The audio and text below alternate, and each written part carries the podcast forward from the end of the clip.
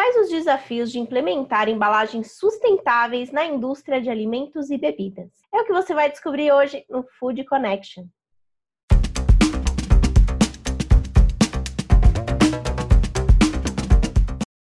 Mais uma semana começando aqui no Food Connection, o programa para toda a cadeia de alimentos e bebidas. Eu sou Ana Domingos e estou aqui todos os dias a partir das 4 horas da tarde, trazendo muita informação, tendências e ideias ao lado de grandes profissionais e especialistas. É, hoje nós vamos falar sobre embalagens sustentáveis, mas antes de começar a te mostrar as entrevistas que a gente fez, é, já se inscreve no nosso canal, ativa as notificações ou então segue a gente lá nas plataformas de podcast, fica por dentro de tudo que está rolando por aqui. O melhor é que assim você consegue revisitar todos os episódios e conferir todo mundo que já passou aqui pelo Food Connection. Para falar sobre embalagens sustentáveis, que é um, uma, uma, um dos itens que o consumidor vem buscando com frequência, eu conversei com a Karine Ribeiro, que é fundadora da Terra Blend, que utiliza embalagens ecológicas. Ela contou e compartilhou um pouquinho da sua experiência com este tipo de embalagem. Vamos conferir.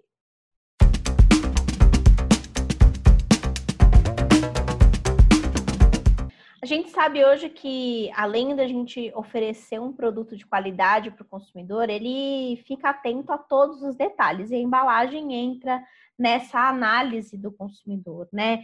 Então, queria saber de vocês como que vocês enxergam a embalagem nesse momento de agregar valor ao produto. Eu acho que a embalagem é, faz parte do produto, né? É, então a gente é, é uma preocupação muito grande uh, quando for, quando a gente é, desenhou, fez o planejamento desse negócio, é, um dos pontos importantes para a gente primordiais era a questão da embalagem, né? De ser uma embalagem ecológica, não só por pela característica da nossa empresa, né? A gente trabalha com frutas, a gente trabalha com produtos naturais, né? Então são produtos que são tirados da natureza, a gente precisa ter um cuidado em como a gente está entregando isso, né? É... E também porque eu acho que, que o futuro, né, ele vai ser feito por empresas que realmente têm essa consciência, consciência ambiental, consciência social. Eu acho que isso é, já não é mais exceção, acho que isso precisa ser a regra né? É, então, para a gente, isso realmente é um ponto importante. Para as outras empresas que estão assistindo agora o nosso programa e desejam trazer uma embalagem ecológica para o seu portfólio, quais dicas que você daria para ele dar esse primeiro passo? Olha, uma da, das opções que nós encontramos é, nesse início, né, quando a gente começou a Terra Blend, é, foi realmente pensar na questão de. de é, nossa, me fugiu a palavra agora, desculpa. É, a gente tem uma parceria com o selo Eu Reciclo, né? Que a gente acaba fazendo a compensação. Então, a gente não conseguiu ainda chegar num, ponto de ter 100% da nossa embalagem ecológica né? Exatamente por conta desses entraves todos que a gente, que a gente busca. É, que piorou ainda mais com a pandemia. A gente estava bem avançado na, na negociação com uma empresa, né, quase finalizando aí é, é essa negociação, e aí com a pandemia, essa empresa acabou fechando é, a entrada de clientes novos, né, para conseguir atender os clientes que eles já tinham por conta da demanda de delivery, de tudo mais aí que a gente tem acompanhado que está acontecendo aí no mercado. É, então, a, a, a, gente tentou contornar isso fazendo a, a, compensação das nossas embalagens. Então, hoje a gente compensa 100% de tudo que a gente tem, que a gente coloca no mercado de embalagens, a gente faz a compensação ambiental dessas embalagens. Então, eu acho que é, num primeiro momento, enquanto é, a empresa não consegue ganhar um volume, né, que ela está no início e está ganhando corpo, eu acho que a compensação talvez seja uma opção, um caminho.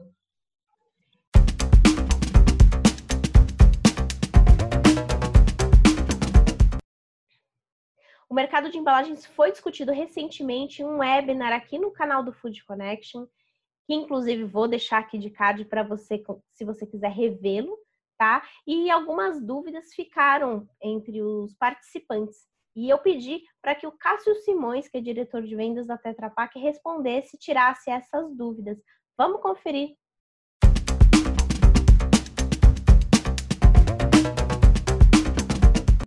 Quais são as oportunidades para as embalagens sustentáveis nesse momento de pandemia?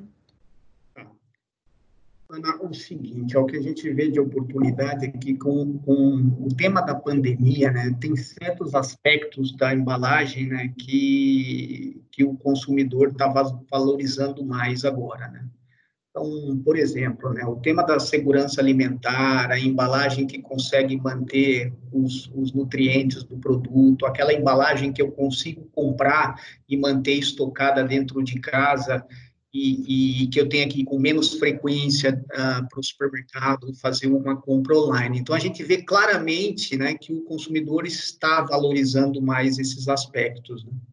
Aí tem um segundo aspecto, que é uma preocupação nossa, né, sobre o tema de sustentabilidade da embalagem, né, se nesse momento né, o consumidor vai definir outras prioridades e deixar isso de lado. Né? E a gente entende que não, né? Porque isso, o tema sustentabilidade, ele está cada vez mais forte na cabeça do, do, do, consumidor. O consumidor ele tem demandado da indústria cada vez mais embalagens sustentáveis.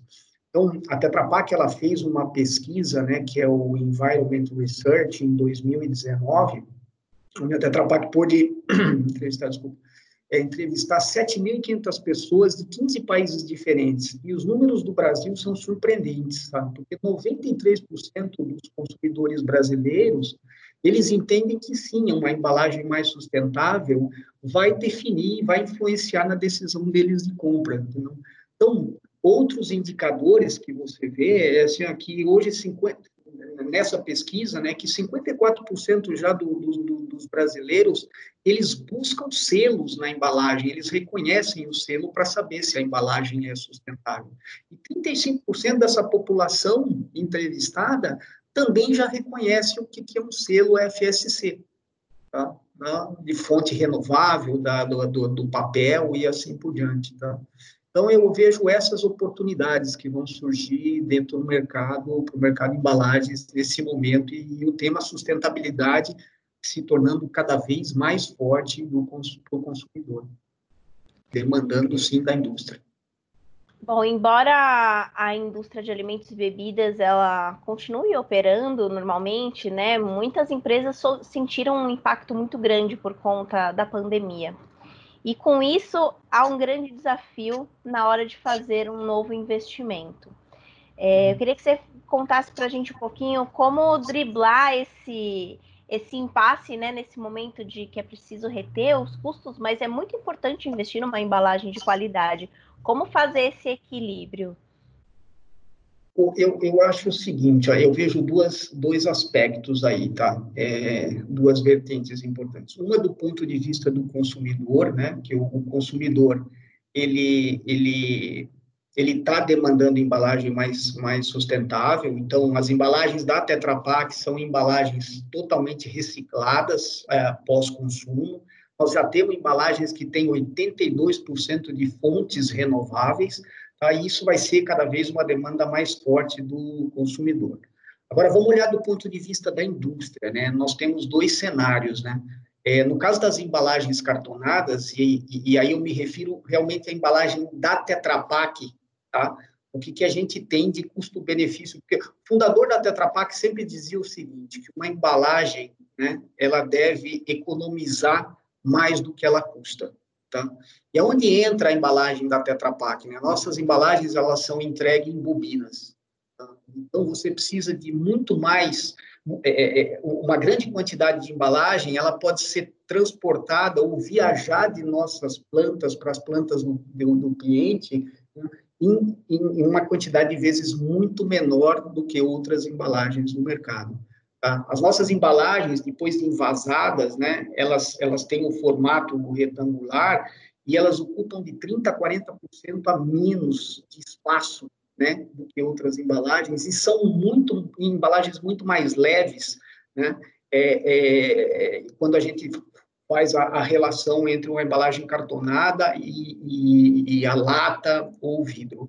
Tá? Então, todo investimento, ele, eu acho que quando a indústria vai fazer o investimento, o que ela tem que levar em consideração, sim, é o payback que aquilo está fazendo. Ou seja, eu vou investir nisso porque é uma demanda do consumidor, em quanto tempo eu pago esse investimento. Eu acho que a gente tem um modelo aí que realmente gera um custo ou um valor agregado dentro da cadeia de suprimento bastante grande. Tá?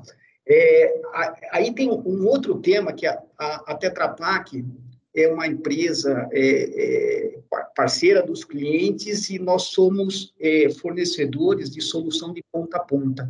A Tetra Pak não é somente um fornecedor de embalagem, mas é um fornecedor de equipamentos de processo, de serviços, e nós temos competência, né, dentro da nossa equipe técnica e, e, e dentro da nossa equipe de engenharia, para buscar alternativas de redução de custo nas empresas, nos nossos clientes.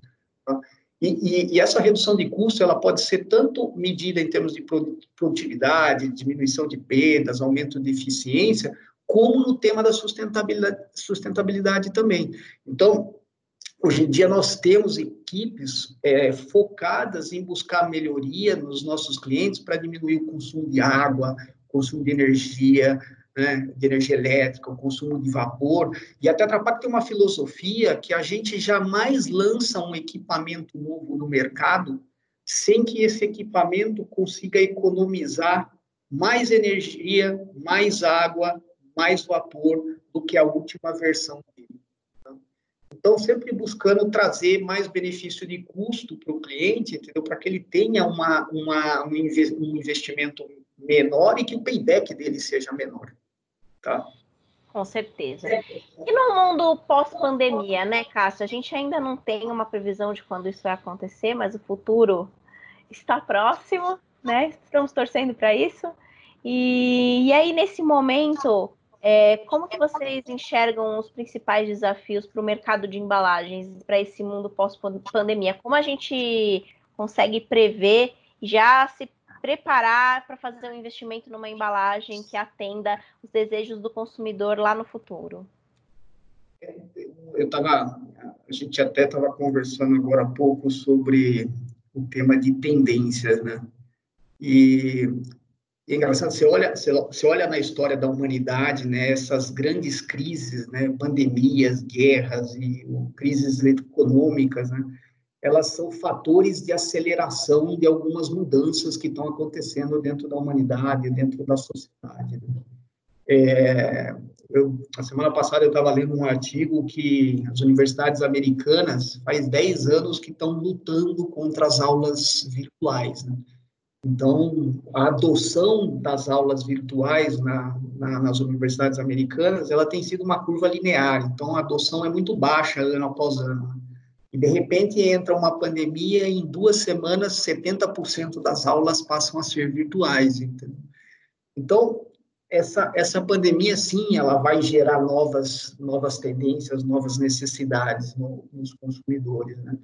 Uma delas que nós identificamos, e até Tetra até, é, é, acho que previu não é a palavra correta, mas em 2018, nós tivemos um índice Tetra Pak, que foi o consumidor conectado, que a gente já falava lá que a, a tendência de compras online ia acelerar ao longo do tempo. Então, lá em 2018, as entrevistas que nós fizemos e os dados que nós coletamos para ver como é que isso ficava no Brasil, né? a compra de alimentos no Brasil ela era 2%. Né? E esses 2% contemplava a pizza que você compra no iFood, o sanduíche que você compra por outro aplicativo e assim por diante. E as compras de supermercado eram 0,2%. E agora vem a pandemia, né? E as pessoas, não, por que não ter a experiência, né? E tem esse esse poder de aceleração, de adoção a essa nova a essa nova sistemática. Então, sim, a gente viu um crescimento das compras online e eu acho que isso vem para ficar, tá? Porque as pessoas estão tendo uma experiência, uma experiência positiva, tá? Em termos de, ah, é seguro eu comprar, as minhas compras chegam no momento que eu preciso, entendeu? E no final das contas é muito mais conveniente para mim também, porque aquele tempo que eu vou lá fazer a compra no físico, eu posso economizar e fazer algo que traga maior valor agregado à minha vida. Não? Então, o tema das compras online vai, vai realmente veio para ficar, né? Então, o que a gente tem que pensar é como é que a gente adapta as nossas embalagens para essa nova necessidade, né? Embalagens que sejam robustas, suficientes, né?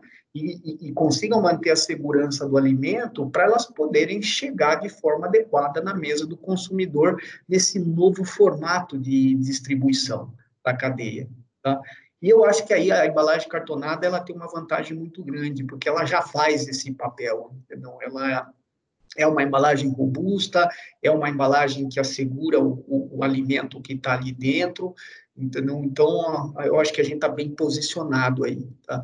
E uma das, um segundo tema que eu acho que também vai acontecer, e que a gente também havia comentado no, no, no, no Index do Consumidor Conectado em 2018, é a interação que a embalagem vai ter com o consumidor daqui para frente. Tá?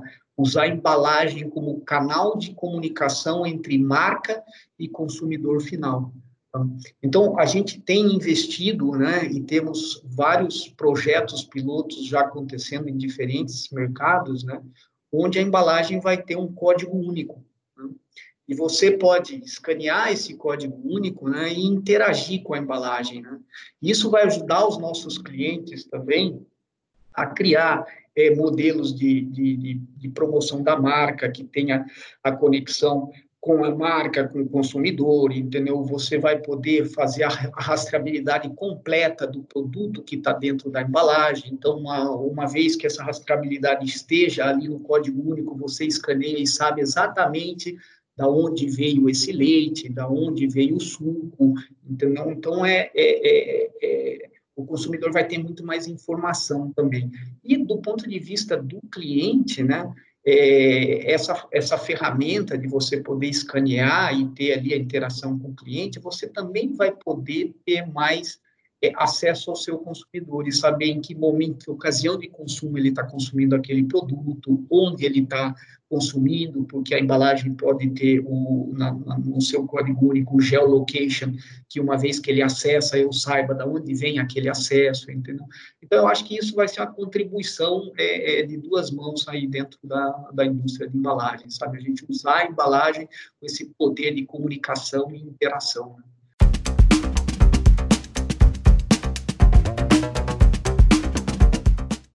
E olha só que legal, o nosso canal do YouTube já bateu mais de 2.500 inscritos. Eu queria agradecer a todos pela audiência e por acompanhar aqui todos os temas que a gente tem compartilhado com vocês. A nossa ideia é realmente compartilhar informação e ajudar todos a superar essa crise da melhor forma possível. Então, para finalizar o nosso episódio, já queria deixar um grande abraço a todo mundo que está comentando nos nossos vídeos. A Sônia Magalhães, a Gisele Urbano, Letícia Santos, Jorge Becker, a Amália, que participou do nosso episódio sobre os desafios da venda de carne. Amália, um grande beijo para você. Carlos Farias, a Amanda Morim, enfim, todo mundo que está comentando. Comenta também você aqui, se você está curtindo os nossos episódios, quais assuntos que você deseja ver aqui nos nossos programas. Vai ser um prazer ouvir o que você tem a dizer para nós, ok? Nessa semana a gente tem diversos assuntos bem legais, então não esquece de acompanhar todos os nossos episódios aqui no Food Connection. Eu te espero amanhã. Até logo!